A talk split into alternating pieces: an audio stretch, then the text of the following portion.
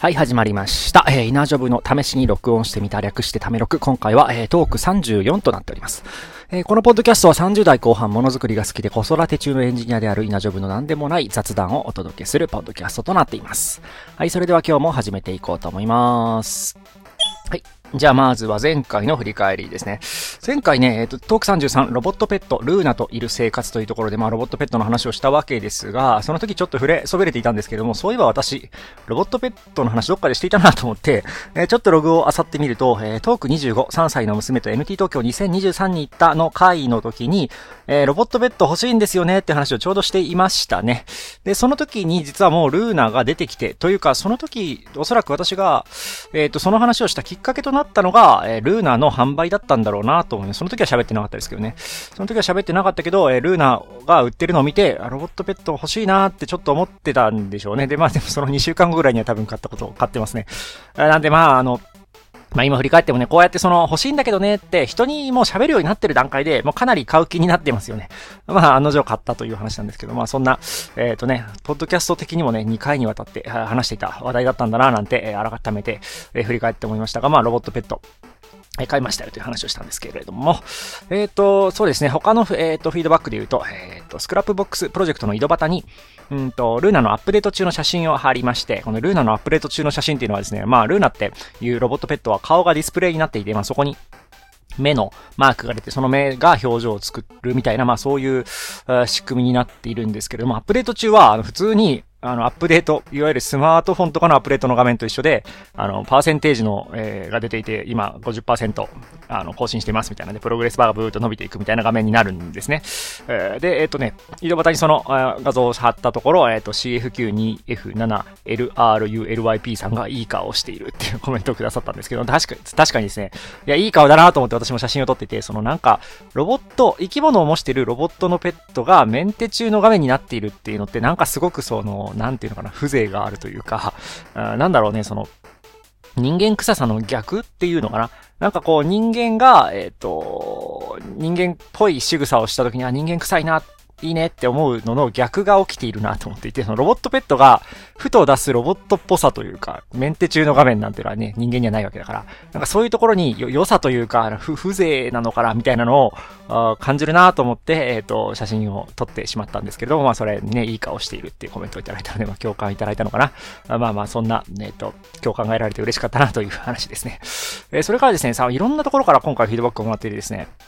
えー、YouTube の方に、えー、っと、えー、流してるんですけど、こちらは、えー、JA07 さんって言って、え、っと、これはね、本名じゃない、なんかその、アカウントで言うと Twitter アカウント山村さんなのかな？え、っとね、こういうね、ID からパッとわからない情報を、その、私の知っている知識を組み合わせて、いや、これはこの人だよねって伝えるのって、なんか、あんまりやらない方がいいのかなと思ったりもしつつ、えっと、この山村さんってのは、えっとですね、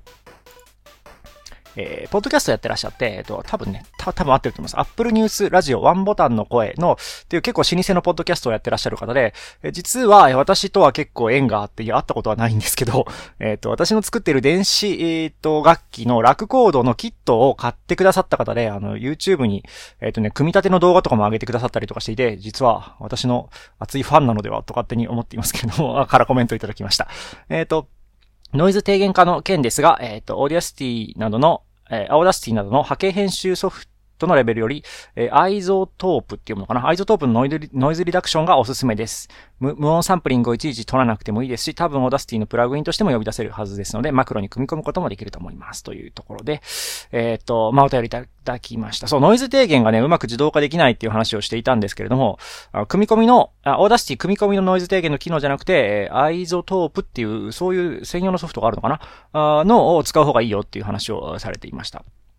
ちょっと調べて、あ、そういうソフトがあるのねっていうところまでは見たんですが、何分有料のソフトだったので、えー、ちょっと躊躇していますという感じですけれども、えっと、お便りありがとうございました。えっと、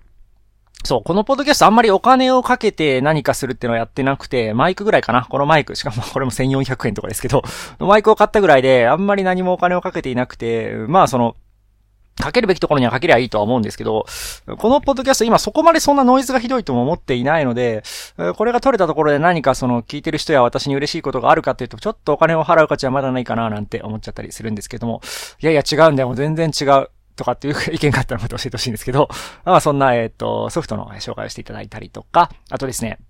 Google フォームズの、えー、お便りフォームを、えっ、ー、と、毎回用意しているんですけれども、こちらにまた、えっ、ー、と、池内さんから、えお便りをいただきました。ちょっとね、間にちょいちょいコメントを挟みながら読みますね。え初めて聞きましたが、とっても面白かったです。井桁の話はものづくりの背景、失敗、専門的なところまで盛りだくさんで最高って。これは、えっ、とね、トーク28、ポッドキャストは大の時に話した、えっ、と、井桁っていう私の作った音楽のな、音の鳴るガジェットの話のところの感想ですね。それから、えアハ体験なカタカナ語も面白いテーマだなと思いました。人によっては感じ方が異なることもも含めて私はボイラーではアハできないですが、あなんかあったはず。思い出したらまた送ります。というところで、これは、え、トーク30公開しておくと良いことがあるの感想ですね。それから、笑った時のポップノイズは少し気になりました。ポップガードがあるといい？え、音質警察失礼いたしました。っていうのが書いてあるんですけど、えっ、とね、ポップノイズの話は結構何箇所かでしたね。どれのコメントかわかんなかったんですけど、トーク10とかトーク21の時に、え、ポップノイズ気になるので、ちょっと対策をしようとしてるんだみたいな話を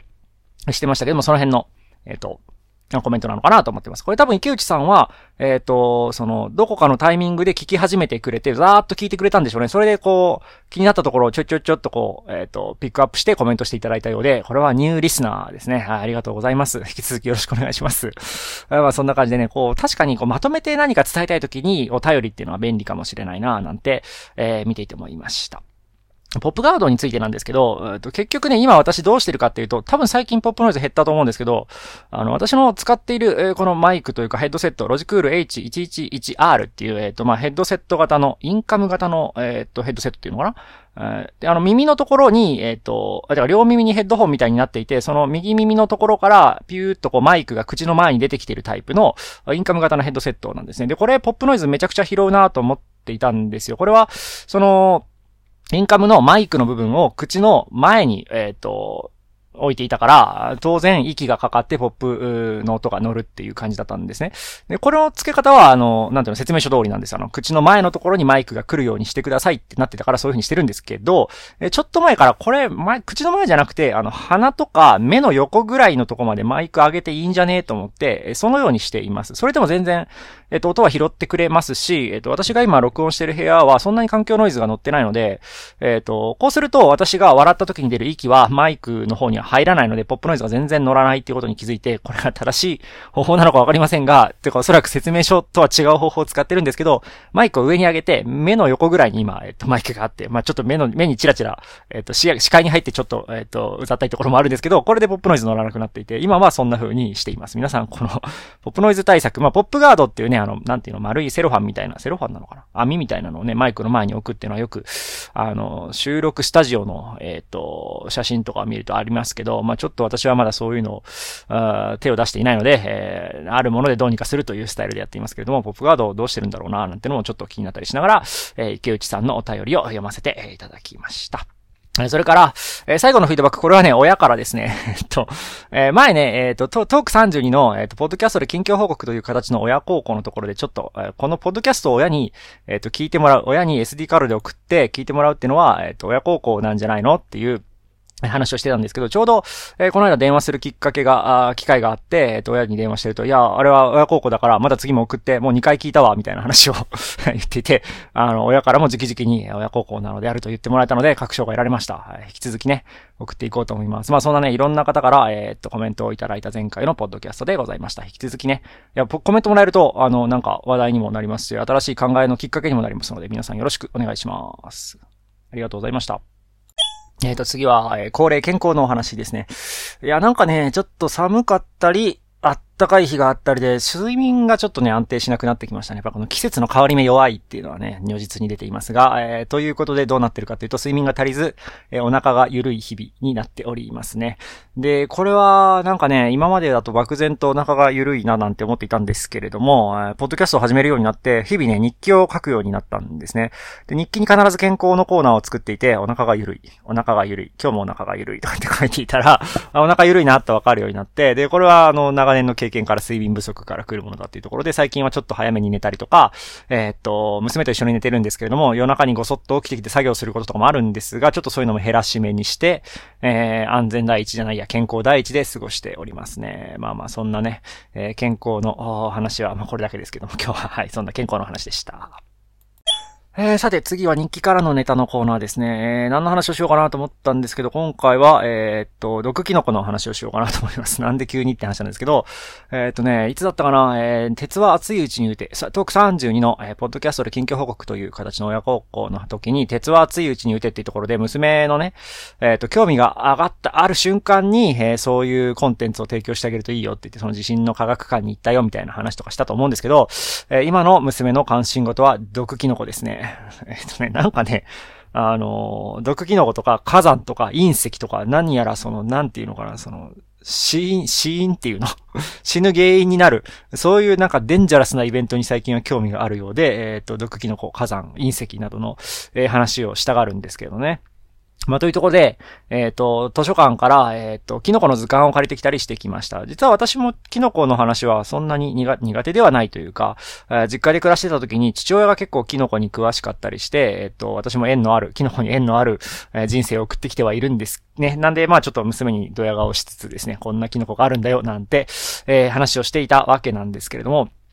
ふとですね、え図書館から読ん、えー、借りてきた本を見ると、まあ、キノコって食べれるキノコ、食べれないキノコって分類がね、大事なので、えー、図鑑には大きく書いてあるわけなんですけれども、えっ、ー、と、まあ、ちょっと、ちょっとは知っていたんですけども、あの、どうやら、その、昔は食べれると判定していたんだけども、今、最近は実は毒だったって言われてるキノコが、えー、っと、あるよっていう話に、えー、っと、ちょっと思い出しましたというか、まあ、気づきましたね。有名などだと杉平竹というのがありまして、これは、えっと、最近なんか、なんだったかな？忘れちゃったけど、なんか、毒性が確認されて、今は食べるべきではないとされているキノコですね。で、もう一つ、えっと、この間図鑑で発見したのが、裏黒苦井口っていうので、これも食べれるとされていたんだけども、え、最近は食べない方がいいと言われてるキノコだそうで、えー、ちなみにどちらも私は小さい頃に結構食べた記憶があるので、えー、っと、その、毒性があるっていうのはどういう形の毒性なのかは ちょっとちゃんと読んでないですけれども、まあとりあえずこの年までちゃんと生きることができているので大丈夫だったんだなと思いつつ、いやなんかね、その、まだ世の中分かってないこと結構たくさんあるんだななんて、えっ、と、感じる、端的に感じるイベントでしたね。で、まあちょっとキノコの話から発展させてですね、うんと、その自然科学の知識っていうのかな、広くね、キノコ何たるかとか、っていうのが、その知識がつくと、今までその何でもない背景だったものに名前があることに気づくなと思っていて、あの、この間ね、えー、っと、話していたクリスマスの飾りを作りましたっていう話をですね、どっかでしたと思うんですけれども、トーク29か、トーク29で、えー、しましたけれども、えー、っと、そう、そのクリスマスの飾りを作るために、その辺の公園に行って松ぼっくりとか枝とか赤い葉っぱとか集めてきた。で、まあその、その経験を通して、その、なんか、あ、これ、松ぼっくり、今度クリスマスの飾りで使えそうとか、あ、赤い葉っぱいいねとかって思えるようになったみたいな、そのね、赤い落ち葉を見かけた時に綺麗だなと思える幸せを得ることができたみたいな、ちょっとかっこいいことを言いましたけれども、えっ、ー、と、まあ、それ、そう、そう、いう類で、まあ、キノコだったりとか、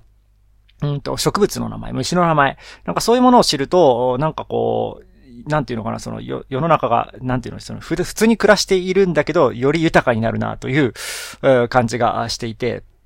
さっきちらっと話しましたけど、うちの、私の父親が結構そういうことを趣味にしていて、その辺の自然の生き物について深く調べるというのが趣味だったのかな子供から見ると趣味のように見えていますね。まあ、おそらくですけど、ジャンルを決めて図鑑を買ったり借りたりして、えっと、どんな生き物が身近にいるか、どこにいるかとか、そういうことを調査するっていうのを結構継続的にやっていますね。いました。いますね。で、例えば思い出すところで言うと、雲、虫の雲とか、スミレ、キノコ、樹木、えー、野鳥、水生昆虫みたいな感じで、あと、なん、なんというのかな。このチョイスも多分結構いいチョイスなんだと思うんですその、なんていうの、掘ってみると深いみたいなところで、多様性に満ちている世界のところで、しかもなんか身近にあるみたいなところで選んでんじゃないかなと思うんですけど、あのー、まあ、子供の時はね、なんかこの父親、そんな、なんか何やってんだろうなじゃないけど、えっ、ー、と、そのどういうモチベーションなんだろうと思っていたところあるんですけど、うんと、なんだろうね。やっぱり、この年になってかわかんないですけど、改めてね、キノコとか、えっ、ー、と、の話を、えー、自分の中でどう思ってるか、他の人がどう感じてるかみたいなのを、こう、長い人生の中で、えっ、ー、と、聞いたりしていく中で、やっぱりそういう細かい知識とか、えっ、と、身の回りがどういうもので構成されてるかっていうのを細かく知っていることっていうのが、あなんかこう、良かったなって思えることが、えっと、結構ありますね。まあ、あの、なんだろうな、具体的にこうこういういいことがあったっていうのは実はないんですけど、なんか楽しかったというか、ね、なんかそういうイメージですね。えっ、と、まあ、似たような例で言うと、まあ、リアルポケモンの世界っていうのかな、新種を見つけたりとか、そういうこともなんか普通にカジュアルに起きていますし、えっと、あとなんかうちの父親の例で言うとなんか大学の先生と連携してなんか地域の調査をしたりとかもしていたりとかして、そっち経由で、人脈が広がったりとかっていうのもあったりとかするらしく、うん、まあまあそういう世界までは行くかはわかりませんが、まあとにかくその、身の回りにどんなものがあるかっていうのを、えっ、と、知るっていうことは、なんかね、こう、な、プライスレスな価値を感じるなと、今更にながら、えっ、と、感じましたね。っていうのをちょっと毒キノコの話で思い出しました。あとね、あの、子育てと相性がいいですね、こういうのは。私の趣味はものづくりで、えっと、電子工作だったり、プログラミングみたいなのがメインの趣味でやっていましたけど、どうもね、子育てと相性が悪いんですよね。その特に3歳の娘がいるわけですけども、3歳の娘がいる横でプログラミングとか、電子工作をしていると、まあ危ないっていうのもあるし、娘からしてもう何をやってるかわからないし、あと娘から目を離してしまっているしっていうところで、あんまり相性が良くないんだけど、じゃあこれがその、えっ、ー、と、キノコだったり、えー、虫の雲だったり、えっ、ー、と、樹木、野鳥とかだったら、これはその娘と散歩してる最中に親は親で、あ、ここにこんな植物があるねとか、あと娘を巻き込んで、あ、これは見たことないやつじゃないとかって、そういうことができたりとかして、うん、なんかこう、すごく相性がいいなと思っていて、まあね、えっ、ー、と、なので、まあ、プログラミングや電子工作私好きでやっていますけれども、まあ、そっちはそっちでやるとして、それとは別に子供と一緒に遊ぶと楽しくて、で、自分もこれはいい価値のあるものだなと思える、まあ、そういう活動をもう少し選んで、えっ、ー、と、やっていくと、ウィンウィンというかね、子供も楽しい、私も勉強になるっていう形で良くなるんじゃないかなと思って、えっ、ー、とね、今回は毒キノコについて詳しく、まあ娘そっちのけでまた私は図鑑を読んでいるわけですけれども、まあでもね、えっ、と、娘の毒キノコの知識がついたようなので、えー、まあ良かったんじゃないかなと思ってますね。まあこんな風にね、娘の、えっ、ー、と、興味に振り回されつつ自分もその中から面白いものを見つけていくっていう活動を引き続きできればいいかななんて、えー、思いました。えっ、と、まあ何の話だったんだ？実は毒キノコだった、えー、キノコとかに 気づいた話と、自然科学の知識が、えっ、と、楽しいよっていう話でした。さて次の話ですね。これもちょっと育児絡みの話なんですけれども、うんと、なんだろうね、その、私は、えっ、と、夫婦で、え育児をしておりますと、あいう話なんですけども、え夫婦で育児をするって、まああのね、みんなやってることだと思う。大半の人がやってることだと思っていて、で、特に最近は核家族化とかが、えー、進んでいるので、えっ、ー、と、夫婦二人で一人の子供、二人の子供を面倒見るっていうことは、まあ一般的に行われてると思うんですね。で、まあそういう、その、で、あの、働く、違う違う、育児をするパパたちのコミュニティみたいなところにも顔を出したりしてるんですけれども、その中で、えっ、ー、と、いろんな話を聞く中で思ったことは、えっ、と、その、平等にその育児の、えっと、分担をしていますっていうやり方は、えっと、あんまりうまくいかなそうっていう えっと、知見が得られて、得られているなと自分で思いまして、まあ、平等ってなんだっていう話なんですけども、まあ、まず一番、その、えー、ナイーブにというか、簡単に考えて平等っていう場合は、どういうことかというと、と時間を同じぐらい費やすっていうのが、えっ、と、一つ平等かなと思うわけですね。だから、えっ、と、土曜日、日曜日があった時、土曜日私が子供の面倒を見るから、日曜日は、えっ、と、奥さんに見てもらう。これで平等だよねっていうような考え方ですね。えー、とか、まあ、あとは、その、時間じゃなくても、例えば、えっ、と、お風呂掃除を私がするから、あなたは、えっ、と、台所掃除をしてくださいね、みたいな形で、えっ、と、分担はするんだけど、私がやったんだからなたもやってね、みたいなやり方で、えっ、と、分担する方法。で、まあ、さらに色をつけると、えっ、と、まあ、得意な家事、不不得意な家事があるので、えっ、と、なるべく自分が得意な方を担当するみたいなところをやってくると、あまあ、なんか、あの単なる時間の平等よりは、えっ、と、意味がある平等なんじゃないかな、なんて、え思ったりするんですね。まあ、そういうふうにいろいろな形で作業を分担する必要があるんですけども、私が、えっと、今ちょっとどう考えてるかなっていうところで、えっと、まあそういうふうに特性に合ったものにするとか、時間をなるべくその、平等にするみたいなのも一つやり方だと思うんだけど、うんと、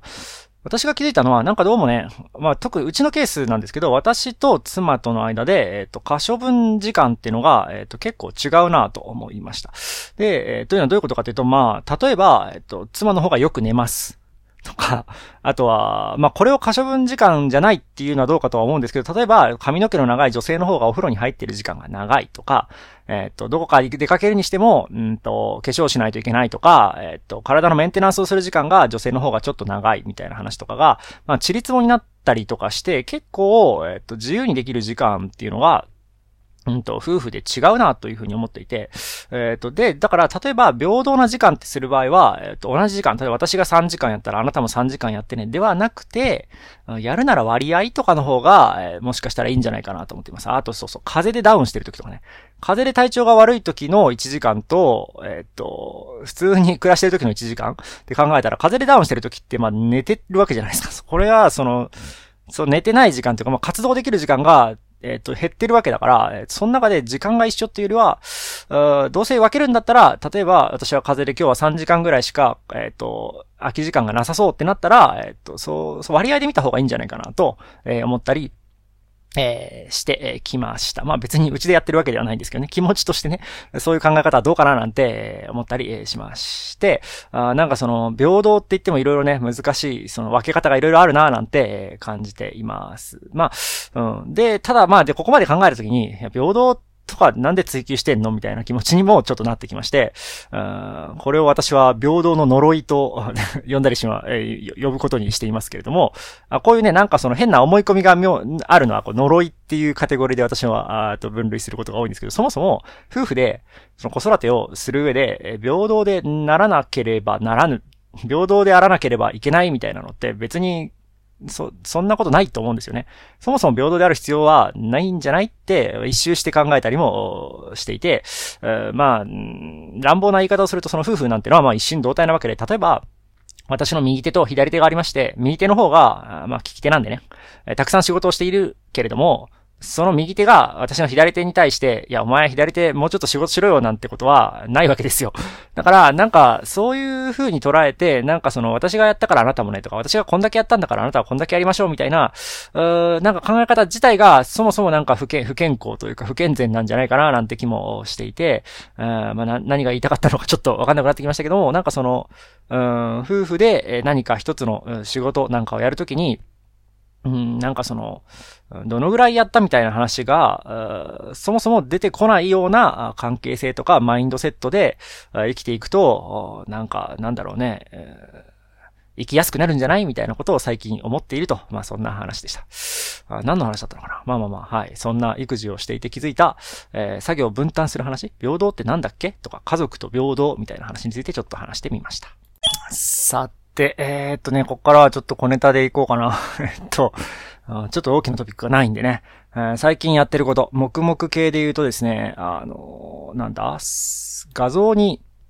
文字を挿入するツールを作りましたね。これはもう自分用に作ってるんで公開はしてないんですけれども、えっと、私がやっている毎日、平日毎日、うんと、海外の電子工作の事例を紹介するブログの、えっと、まあ、あの、つ、で使うためのツールとして、サムネイル画像に文字を挿入するツールを作ってみました。えっと、最近あの、X、元ツイッターですね、ツイッターの、あの、URL 投稿した時の、あの、画面の表示のされ方が結構いろいろぐちゃぐちゃ変わっていて、今はね、実は画像がで、えっ、ー、と、URL を投稿すると、えー、その URL に紐づいてる OGP っていう、その、まあ、この画像が、えー、このブログの、なんていうの、え、を画像で表すとこういうものみたいなことを、え、ブログ内に書けるんですけど、まあ、その指示に従って、えっ、ー、と、サムネイル画像を展開してくれるんですね。タイムライン上に画像が出てくるんですよね。で、昔はこの下に大きくタイトルとかも出してくれていたんですけれども、最近、あの、X の変更で、えー、このサムネイル画像が、タイトルだけじゃ、タイトルはもう出さなくなって画像だけになっちゃったんですね。だから画像をパッて貼ったのと同じような見た目になってしまっていて、何の記事か一見してわからんっていう事態になっていました。それで、えっと、この正月に、えっと、画像に記事のタイトルを、えっと、書き込んで、1枚の画像なんだけど、ちゃんとタイトルが表示されるようにしようと思って、えっ、と、そういうツールを作りました。あとかやってると、えー、先日、えー、X の UI が変わって、えっ、と、前とは違う画面では、画像ではあるんですけども、画像の上にうっすら、うっすらと小さく、えっ、ー、と、記事のタイトルが載るようになって、えっ、ー、と、まあ、その前の状態に少し戻ったっていう感じになって、私このツール作った意味ってな、いう気持ちにもなりましたけども、あまあでもね、なんかほんとおまけ程度に文字がちっちゃく出るように今はなってしまってるので、えっ、ー、と、まあ大きくバーンと記事のタイトルを見せたいんだったら私のツール引き続き使えるなと思って、えっ、と、まだ引き続き使っていますけれども、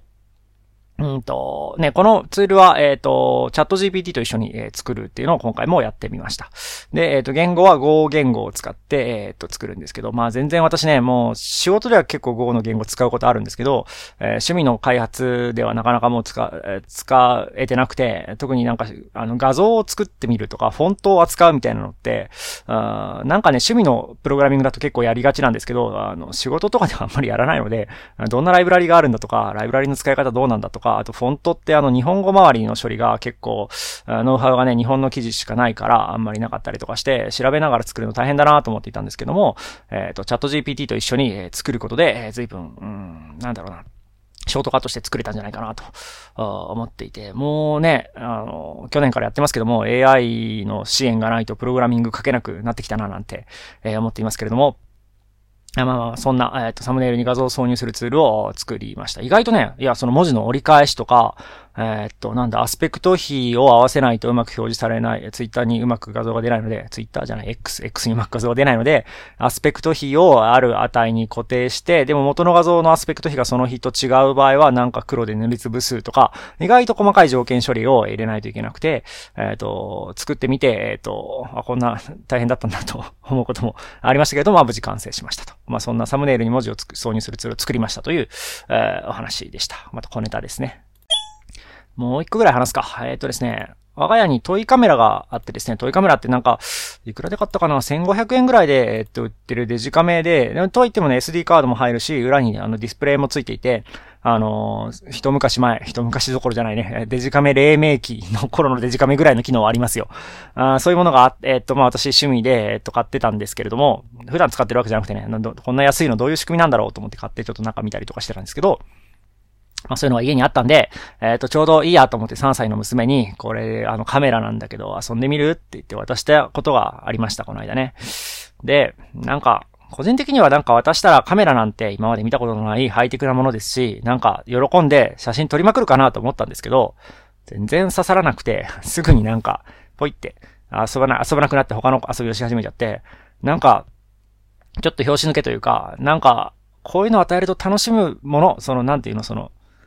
どう渡しても楽しんでくれるもんだと思ってたんですけど、そういうわけではない、ないんですね。なんか言われてみれば当たり前なんだけど、デジカメがどう面白いかなんてことは、えー、私が後天的に得た知識なわけで、えっと、娘からしてみたら、うん、あんまりその、なんていうの、これが何なのかとか操作方法がよくわからないとか、写真を撮ることの楽しさみたいなのがまだ分かってない状態で、ポンと渡されても、なんかよくわからないおもちゃだって思うんでしょうね。それでなんか、うん、なんだろうな、うん、楽しんでくれなくて、なんか、あれ、あれ、あれってちょっと思ったっていう話 なんですけど、まああのね、こうやって一度見せておくと後日やりたいとか言い出したりすることもあるので、まあそのやりたい街ではあるんですけど、やっぱりちゃんとね、段取り大事だなと思いましたね。このなんか、うん、そのね、さ、さっきその鉄は熱いうちに打てのとこで、その娘が興味の出たタイミング、出たタイミングで、さっと渡してあげるっていうのは、やっぱりね、どんなものでも大事ですね。そのトイデジカメみたいな、なんか親からするとこれ絶対面白いだろうと思うものも、娘がちゃんとね、乗ってくれないことには面白がってもらえないわけで、ちょっとね、慎重にというか何かその遊んでほしいものがあるときは、よく様子を観察して、いかにこれが楽しいかみたいなのをプレゼンをちゃんとしないと、なかなかその、親の手のひらの上では踊ってくれんなという気持ちに、なっていますね。えっ、とね、ちょっと昔にダンスダンスレボリューションでその、その経験をしていて、ほら面白いでしょって言ってやったんですけど、まあなんかよく考えてみるとダンスダンスレボリューションって大人向けに設計されてるから、その足を上に乗せるにしたって子供からしたらね、ものすごく足開かないと両足乗れないとか あるし、あとリズムに合わせて、えっ、と、動いて画面と連動してるってことは意外と非直感的のようで、こっちのボタンを押すと画面上でこういう変化があるなんてことは、なんか意外とまだわからないみたいで、なんか、あの、微妙な体験をさせてしまったなと過去に思ったことがあったんですけど、でもね、えっと、この間、えっと、なんか急に娘から踊るやつやりたいって言われて、あの一緒に遊んだこともあったんで、あの多分時が来たら、えっと、開花すると思うんで、まあ、あの、めげずにいろいろ見せて、えー、くと、いつか、その、興味が出てくる日が来た時に教えてくれるだろうなと思って、まあ、トイデジカメの話もね、あの、まあ、変に落胆せずに、そういうものを娘にインプットしたし、えっと、次なんか好きあらばね、あ、あのカメラでやってみようよっていうのをね、言っていこうかななんて、えー、思いましてね。まあ、そんなね、何の話だこれは。まあ、その、なんか、親が、なんだろうね、その面白いと思ったものでも、ちゃんとね、段取りをしないとね、えー、3歳の娘には刺さらんと。まあ、そういうお話でした。